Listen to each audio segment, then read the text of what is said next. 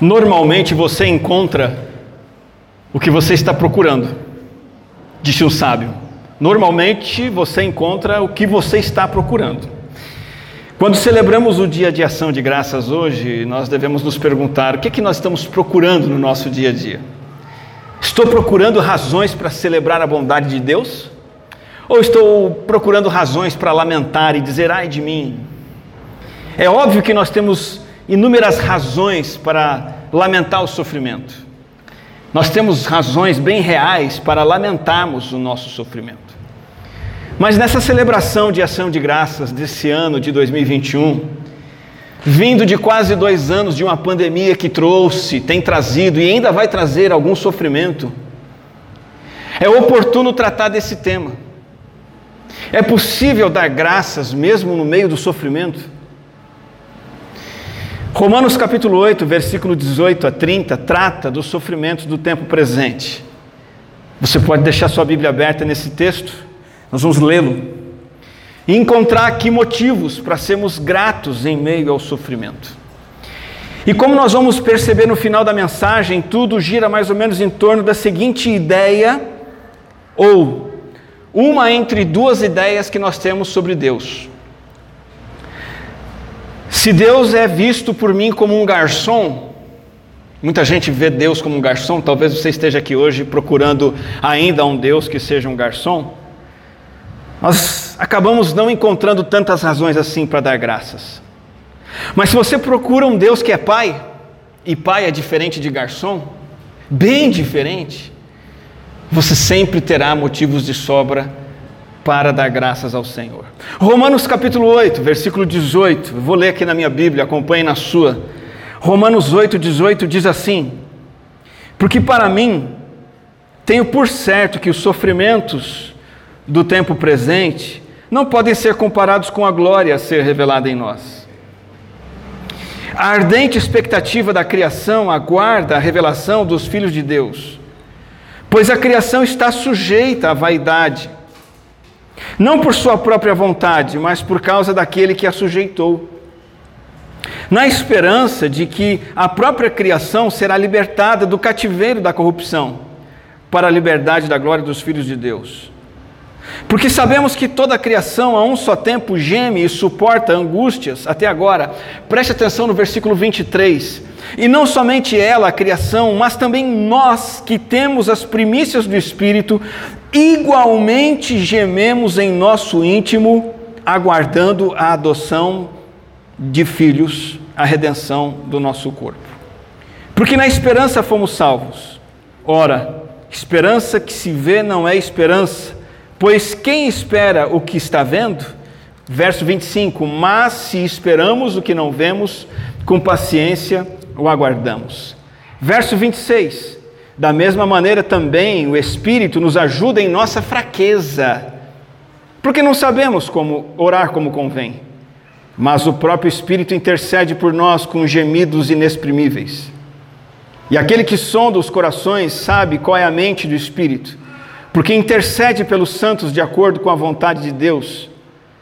E porque também sabemos que todas as coisas cooperam para o bem daqueles que amam a Deus daqueles que são chamados segundo o seu propósito. Pois aqueles que de antemão conheceu, ele também predestinou para serem conformes à imagem de seu filho, a fim de que ele seja o primogênito entre muitos irmãos. E aos que predestinou, a esses também chamou. E aos que chamou, a esses também justificou. E aos que justificou, até aí, a esses também glorificou. Paulo trata de sofrimentos, fraquezas do tempo presente. E aqui nós encontramos motivos de sobra para sermos gratos mesmo em meio ao sofrimento.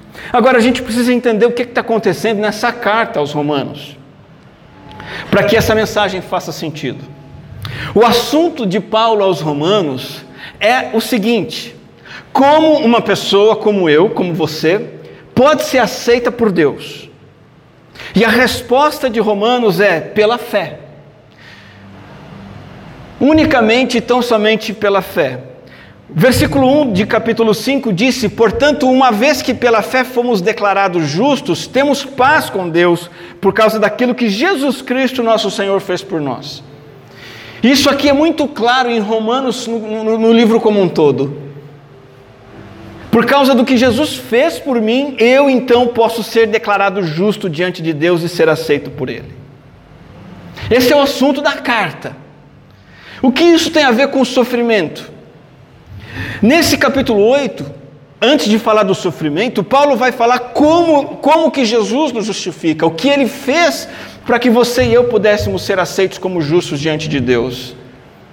E a resposta é: lá na cruz, lá na cruz, Jesus Cristo decretou o fim da nossa condenação e o fim do domínio do pecado. Foi na cruz que nós fomos justificados. Verso 2 de Romanos 8 diz assim: Porque a lei do, do, Espírito de vida em Cristo Jesus livrou você da lei do pecado e da morte. O que, que aconteceu lá na cruz? O veredito, o veredito, a sentença de culpado que todos nós temos, esse veredito, essa sentença foi definitivamente removido na cruz do Calvário. Ponto final. Você foi liberto da lei do pecado e da morte em Cristo Jesus. E sabe o que mais aconteceu na cruz? O seu fracasso e o meu fracasso em honrar a Deus e obedecer a Deus foi revertido. Agora nós somos plenamente capacitados para cumprir a lei, não, não a, a, os 613 mandamentos da lei de Moisés, mas o espírito da lei. Muito mais a fundo do que, do que mandamentos expressos em palavras, nós somos capacitados a cumprir a essência da lei. E então, a justificação pela fé em Cristo, que é a mensagem de Romanos, ou seja, que nós somos aceitos por Deus como justos através de Cristo, afeta também a triste realidade do sofrimento. O fato de que nós somos aceitos como justos por Deus afeta também a realidade das nossas aflições. E o que vemos nesse texto que nós lemos são três razões, basicamente, para sermos gratos também em meio ao sofrimento. Na lista de, de motivos de gratidão que eu recebi e orei com a minha filha, tínhamos aqui 3, 6, 9, 12, 15, 16 motivos de gratidão pela igreja. Outros receberam motivos de gratidão pela igreja. Outros receberam outros motivos de gratidão. Coisas boas, coisas legais, coisas que a gente gosta. Mas nessa mensagem eu queria também despertar a nossa atenção para o fato de que nós devemos ser gratos também pelas coisas não boas, não legais, e que nem sempre a gente gosta. Porque em Cristo nós lidamos com o sofrimento de um jeito novo. Em primeiro lugar, a primeira razão para sermos gratos em meio ao sofrimento é que nós temos na esperança da glória futura. Nós não acalentamos apenas a esperança tola e vazia de que as coisas vão dar certo aqui, que dias melhores virão.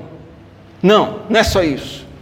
Nós não temos uma esperança terrena, nós temos uma esperança eterna. No texto que nós lemos, nós vimos, por exemplo, no verso 18, Paulo dizendo que eu, que eu tenho uma certeza, eu tenho uma convicção para mim mesmo que convicção que eu tenho? Que esses sofrimentos do tempo presente não podem ser comparados com a glória a ser revelada em nós. É claro que nós devemos enfrentar o sofrimento terreno, claro. E claro que temos que atuar, atenuar o sofrimento terreno, claro. Mas não com a falsa expectativa de que nessa vida terrena nós vamos dar jeito no sofrimento, não vamos. Nós vamos ficar livre da dor, não vamos. Vamos ficar livre da aflição, não vamos. Vamos ficar livre da morte, não vamos. E Paulo deixa bem claro, esses sofrimentos do tempo presente, eles existem. O tempo presente é uma época de sofrimento. Ele disse: os sofrimentos do tempo presente. Todo tipo de aflição é típico desse período aqui na terra, depois que Jesus ressuscitou e subiu para o céu, e até que ele volte, todo tipo de sofrimento é típico nessa época de pecado, em que os efeitos do pecado ainda não foram removidos pelo Senhor. Todo tipo. Nós sabemos, diz Paulo, que a realidade da vida terrena é de dor e aflição.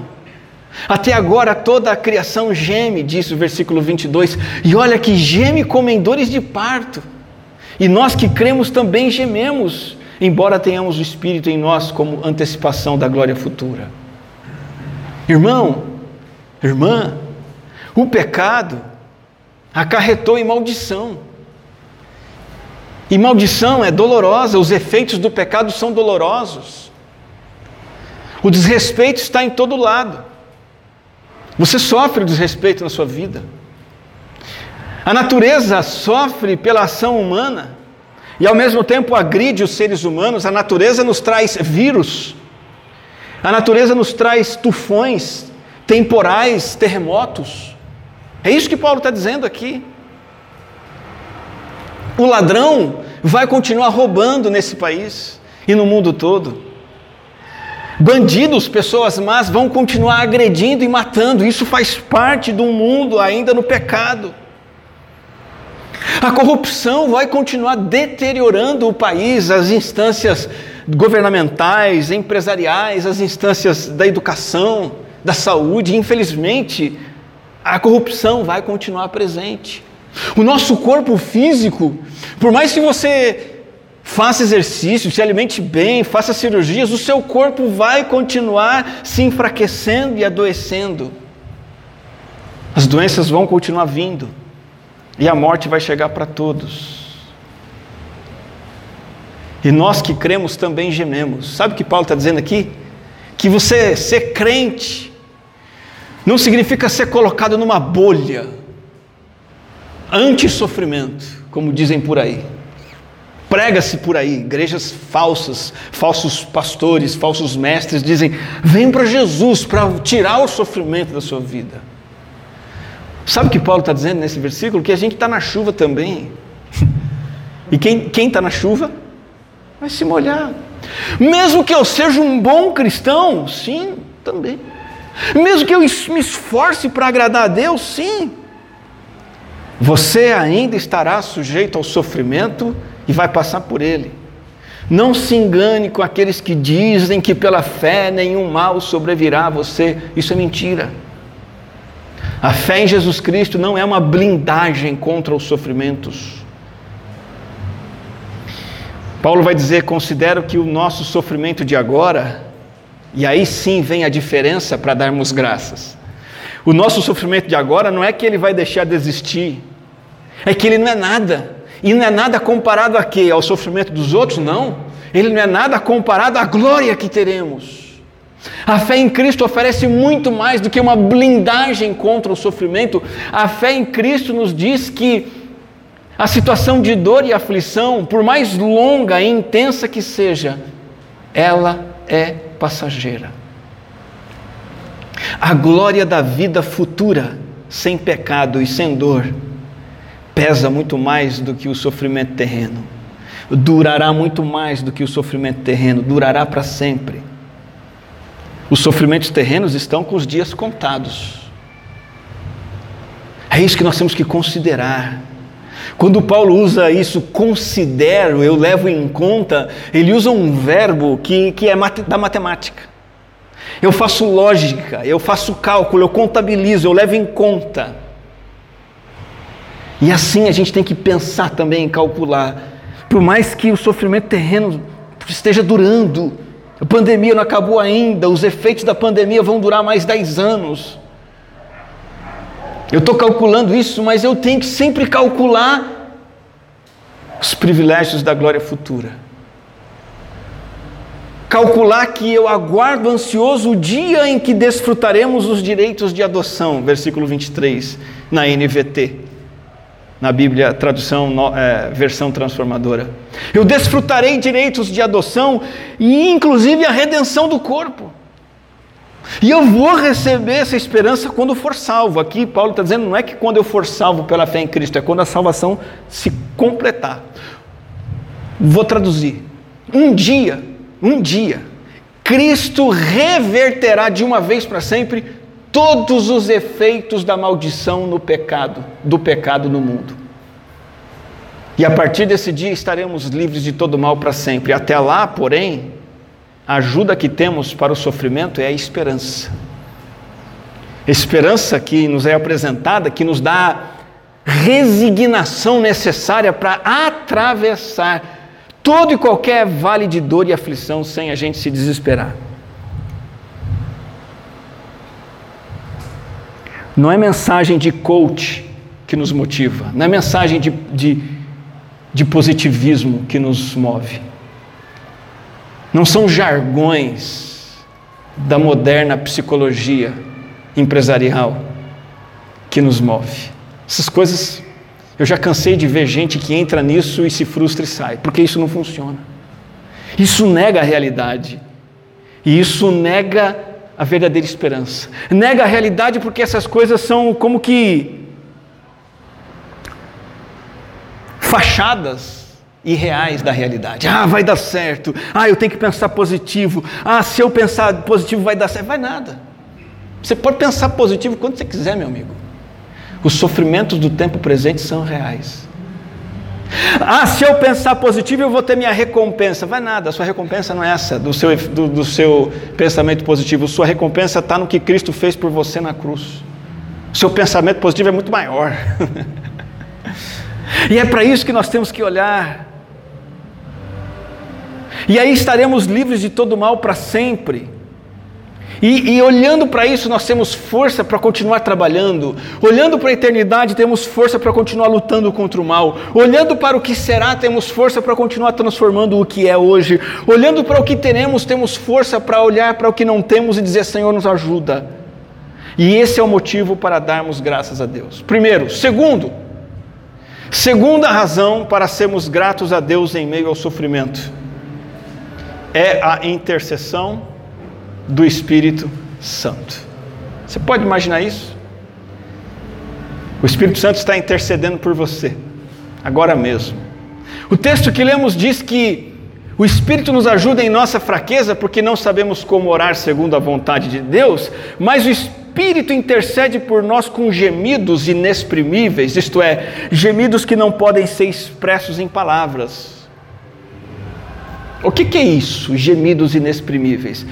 Desde pequeno eu leio esse, esse versículo na Bíblia, numa tradução mais antiga. O Espírito intercede por mim com gemidos inexprimíveis. Veio até música usando essa palavra. Ele intercede em mim com gemidos inexprimíveis. Sabe o que significa isso? Significa que a, a, a Trindade, a Santa Trindade, o Espírito Santo, junto com o Pai e o Filho, eles têm tratativas internas Aquelas reuniões só dos três ali, tá? Reuniões sagradas, reuniões, essa é uma reunião violenta, meu amigo. Essa reunião é, essa é brava.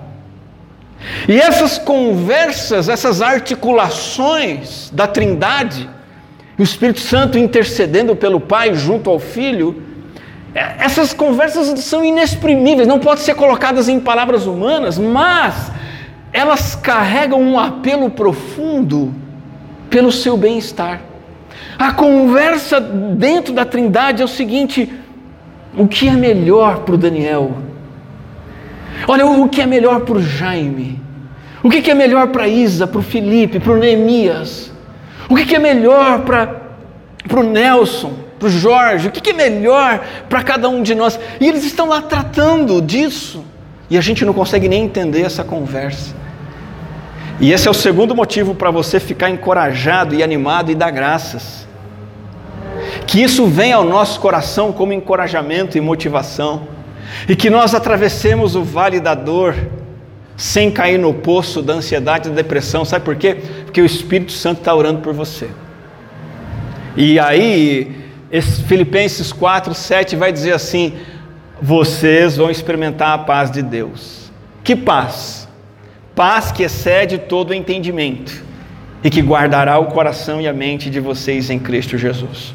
O problema não passa, a cura não veio, mas a paz sobrenatural vem. Por quê? Porque a mente e o coração estão firmes no cuidado do Senhor. Nos momentos de maior aflição, a coisa mais comum é esquecermos de orar. Ou de não temos forças para orar, ou de nem temos vontade de orar, ou de nem temos palavras para orar. E aí vem Paulo e diz: Olha, os sofrimentos do tempo presente são recheados da intercessão do Espírito por nós. Ele não, ele não sabe, ele não, ele não se esquece de como orar. O Espírito Santo não perde motivação, força, palavras, não, ele continua intercedendo em nosso lugar, em nosso favor, e por isso nós damos graça. Se nessa pandemia você teve momentos que você não sabia nem orar, nem o que pedir, ou se algum momento da sua vida a dor foi tanto que você falou, Senhor, não sei nem o que pedir para o Senhor, não tenho nem vontade. Nem para a igreja você foi mais, parou de ir. Se você pertence a Cristo Jesus, em nenhum segundo sequer o Espírito Santo deixou de interceder por você. Isso é glorioso, isso é maravilhoso, isso é fantástico, isso é extraordinário, isso é sobrenatural, isso é motivo para glorificarmos a Deus. Então nós damos graças mesmo em meio ao sofrimento, porque o Espírito Santo intercede por nós. Porque a nossa glória é futura. E terceiro lugar e último, porque há um propósito soberano da parte de Deus para cada sofrimento. Deus tem um propósito para cada uma das nossas aflições. Atente bem para esse versículo aqui, eu coloquei na tela. Sabemos que Deus faz todas as coisas cooperarem para o bem daqueles que o amam e que são chamados de acordo com o seu propósito. Sabe o que esse versículo está dizendo?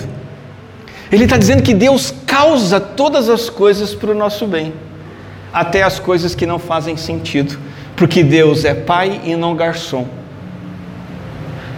Deus não é só participante dos fatos da vida.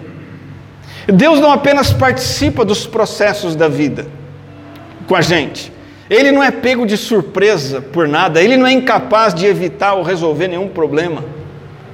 O que Paulo está dizendo aqui é que na providência divina, ele orquestra como um maestro todos os eventos da vida, ele rege tudo, até mesmo os sofrimentos, até mesmo as tentações, até mesmo o pecado, para nos beneficiar, tanto nessa vida quanto na vida futura.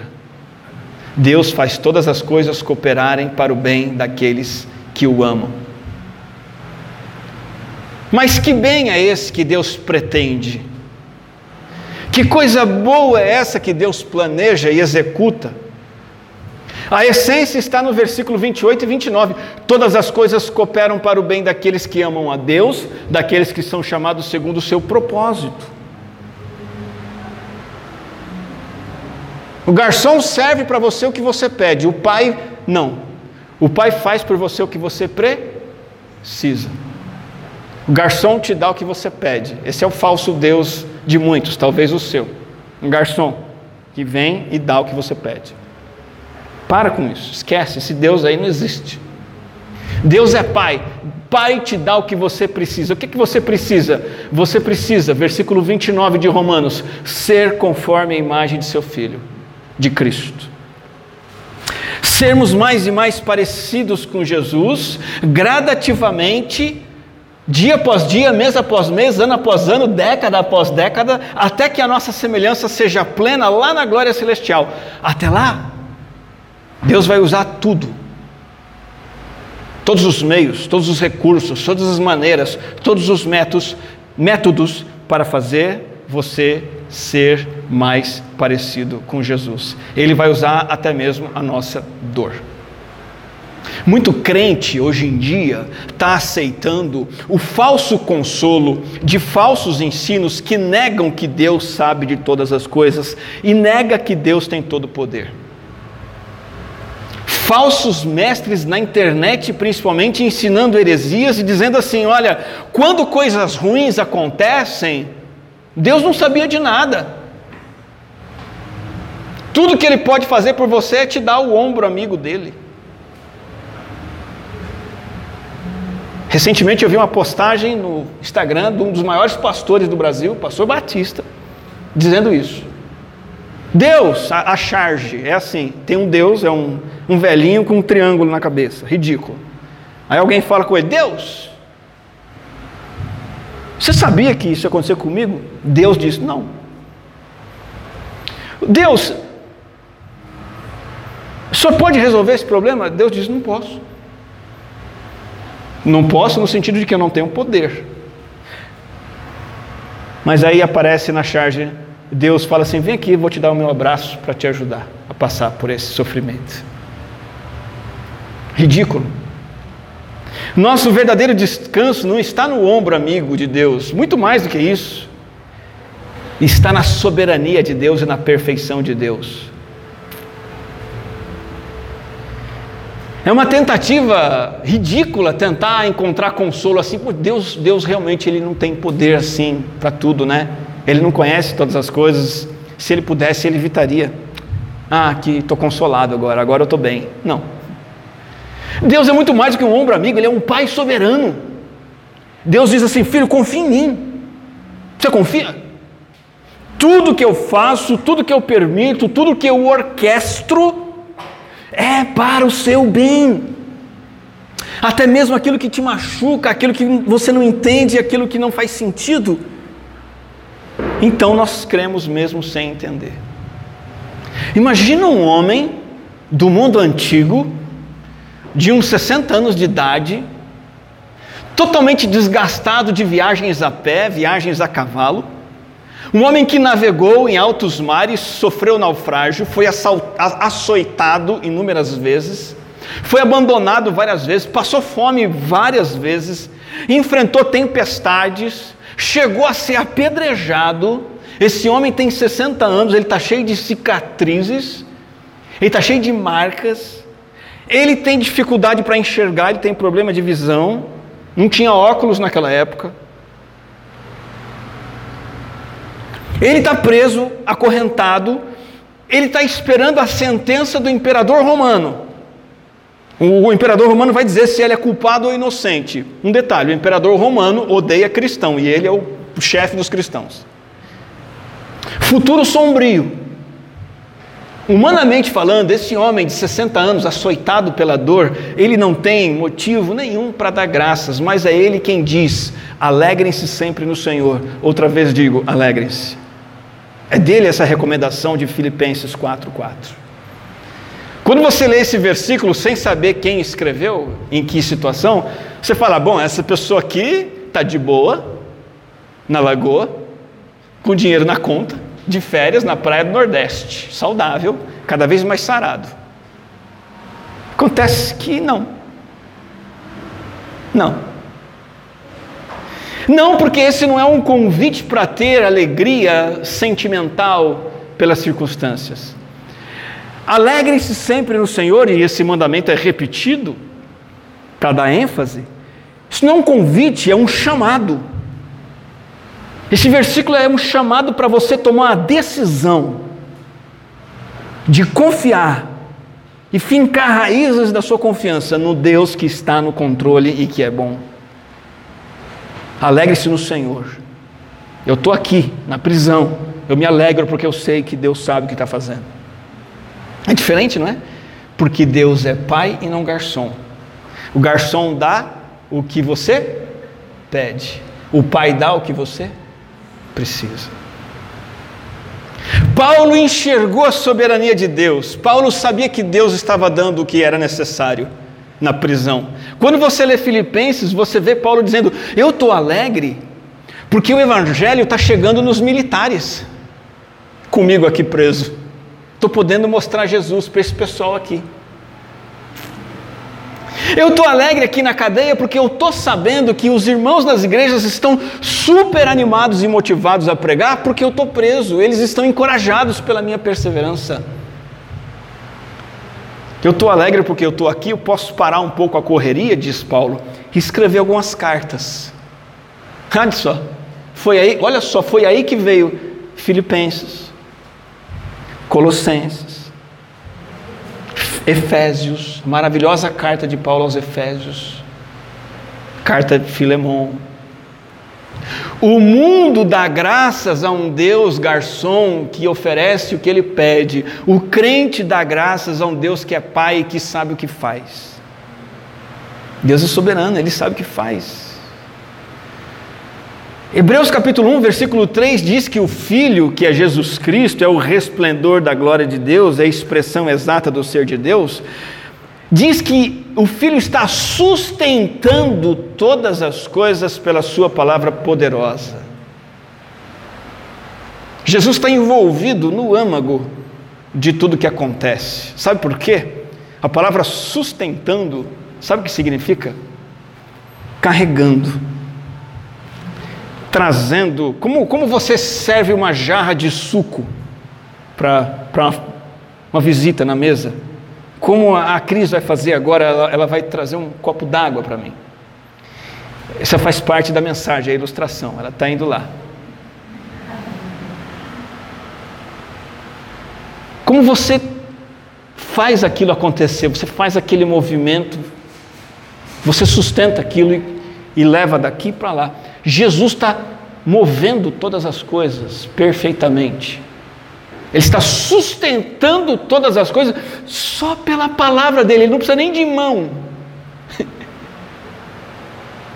Jesus exerce supremacia sobre todas as coisas está continuamente ativo em sua criação, levando tudo para o objetivo desejado, e é por isso que nós damos graças.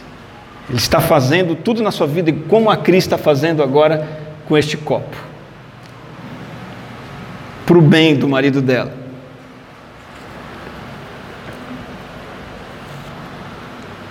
Obrigado, Cris. É possível ser grato a Deus por ter que limpar banheiro. Hum? Ainda mais sendo um adolescente, igual alguns aqui, Isabela, Ícaro, Vitória, Talita e outros aí. Adolescente lava banheiro dizendo, Senhor, obrigado por esse banheiro que eu tenho que lavar. Humanamente, não. Eu também não costumava agradecer muito. Deixa eu dizer uma coisa para você. Quando a chave vira, isso é possível. Um rapaz chamado Jeremias, Jeremy, aprendeu isso. No livro dele, ele, ele conta que tinha uma vida de, de curtição. Ele frequentava uma escola pública, lá ele era o bambambam, bam, bam, tinha muita balada na escola pública, muito encontro com bebida, até drogas, crushes, menininhas, ele pegava as menininhas, mesmo sendo cristão. De família cristã incomodado com aquilo, mas continuar com aquela vida errada. Estando de férias, Deus começou a cutucar o coração dele, incomodar. Ele decidiu largar tudo, só que ele sabia que se ele voltasse para aquela escola pública, ele cairia nos mesmos pecados com os amigos dele que ele já estava habituado. E ele se afastaria de Deus. Disse, mas eu vou para a escola, vão me levar para a balada, eu vou para aquela escola, vão me levar para droga, as meninas estão lá, eu não vou dar conta, eu não tenho força. A única saída, ele pensou, é eu ir para uma escola cristã, particular. Mas a família dele não tinha dinheiro nem para pagar as contas. Sabe o que ele fez? Ele pegou o telefone, ligou na escola cristã particular e disse assim: Seguinte, eu quero estudar aí, mas não tenho dinheiro para pagar mensalidade. Então eu faço qualquer coisa para vocês me darem uma vaga. Ele foi aceito. Disseram para ele: Você vai então limpar banheiro, e depois da aula, você vai ficar uma hora a mais arrumando as salas para o próximo turno. E o, e o Jeremias diz que fazia isso com toda a alegria do mundo, louvando a Deus. Porque quando a gente vira a chave, quando a gente entende que Deus é Pai, que dá o que a gente precisa e o propósito dele é nos transformar à imagem de Cristo, quando a gente entende, vira a chave nisso, eu queria que, que o Espírito Santo virasse tua chave hoje, se você ainda não virou. É isso que é isso que precisa acontecer na nossa vida. Buscar sermos iguais a Jesus. Entendeu isso, abraçou isso, creu nisso a gente lava banheiro, a gente serve na igreja, a gente atravessa o sofrimento, A gente faz qualquer coisa com alegria. Agora, um detalhe, tá? Nessa escola pública onde o Jeremias tinha as más influências, sabe o que ele tinha ali? Uma carreira garantida no futebol americano. Ele já era um camarada grandalhão, atlético e que já tinha vaga no time de futebol americano e iria com certeza seguir carreira. Teria sucesso no mundo, mas ele seria um fracasso para Deus. E ele abriu mão desse sucesso do mundo e hoje ele se tornou um dos maiores cantores de música gospel, Jeremy Camp. Inclusive tem um filme, um livro com, com a vida dele. Mantenha Deus nas suas circunstâncias. Na hora de lavar banheiro, olha para Deus. Deus, o Senhor está comigo aqui, eu vou te dar graças. Alguma coisa boa tem aqui. Veja os sofrimentos da sua vida pela lente da providência soberana de Deus, trabalhando em tudo, orquestrando tudo para te fazer parecido com Jesus. E então continue dando graças. Essa, essa coisa de virar chave, deixa eu dar uma, usar uma outra ilustração para você. Eu, eu não me lembro de ter ouvido uma criança, um adolescente, um pré-adolescente, agradecer pela disciplina aplicada pelos pais. Sabe? Ah, agradeço a Deus que meu pai me põe de castigo. Puxa, agradeço a Deus que eu apanho porque ouço bronca. Não, não me lembro de ter ouvido. Mas eu já ouvi várias vezes adultos amadurecidos dizendo, eu, e eu digo isso também, com toda sinceridade de coração agradeço pelo que meus pais fizeram por mim. Hoje eu entendo por que, que eu apanhei. E eu precisei apanhar. Hoje eu entendo por que, que eu fiquei de castigo. Hoje eu entendo por que, que eu vi tanta bronca. Meu pai não deixava nada. Ele me livrou de um monte de encrenca, ele me ajudou demais. Isso é virar a chave. Percebe? Criança pensa no celular, no, no, no doce, a criança pensa no videogame. O adulto na fé, ele pensa em ser igual a Cristo. E aí vira a chave. O que importa para mim é ser parecido com o Senhor. Quando a sua felicidade, a sua ação de graças depende de você ter um carro legal para dirigir, de uma roupa bacana para vestir, de uma casa bonita para morar, de ter comida boa no prato, quando a sua felicidade depende de ter um corpo esbelta, esbelto para mostrar para os outros, quando nós colocamos a felicidade nessas coisas, nós entramos na corrida do materialismo. É impossível vencer essa corrida. Sempre vai ter um carro mais novo, sempre vai ter uma roupa mais bonita Sempre vai aparecer uma casa mais confortável, uma carne de melhor qualidade. Sempre vai aparecer ruga para você se livrar. Sempre vai aparecer um quilinho a mais para você tirar do seu corpo. Você não vai ganhar essa corrida. E uma vez que nós não podemos vencer essa corrida, nós nunca estaremos felizes, nunca estaremos gratos a Deus, porque estaremos buscando um garçom que faz o que a gente pede e Deus não está aqui para isso. Olha só, preste atenção. Defina-se por meio das coisas. Ok? Defina-se por meio de coisas materiais. Você só vai se sentir grato quando tiver essas coisas. E vai ficar aborrecido quando não tiver. Defina-se por aquilo que Deus é e aquilo que Deus tem para você. E você, como Paulo, estará grato em todas as circunstâncias.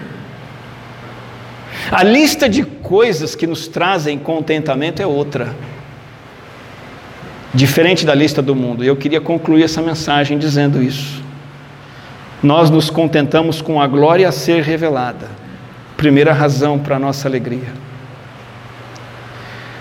Segunda razão para a nossa ação de graças. Nós nos alegramos porque o Espírito Santo intercede por nós.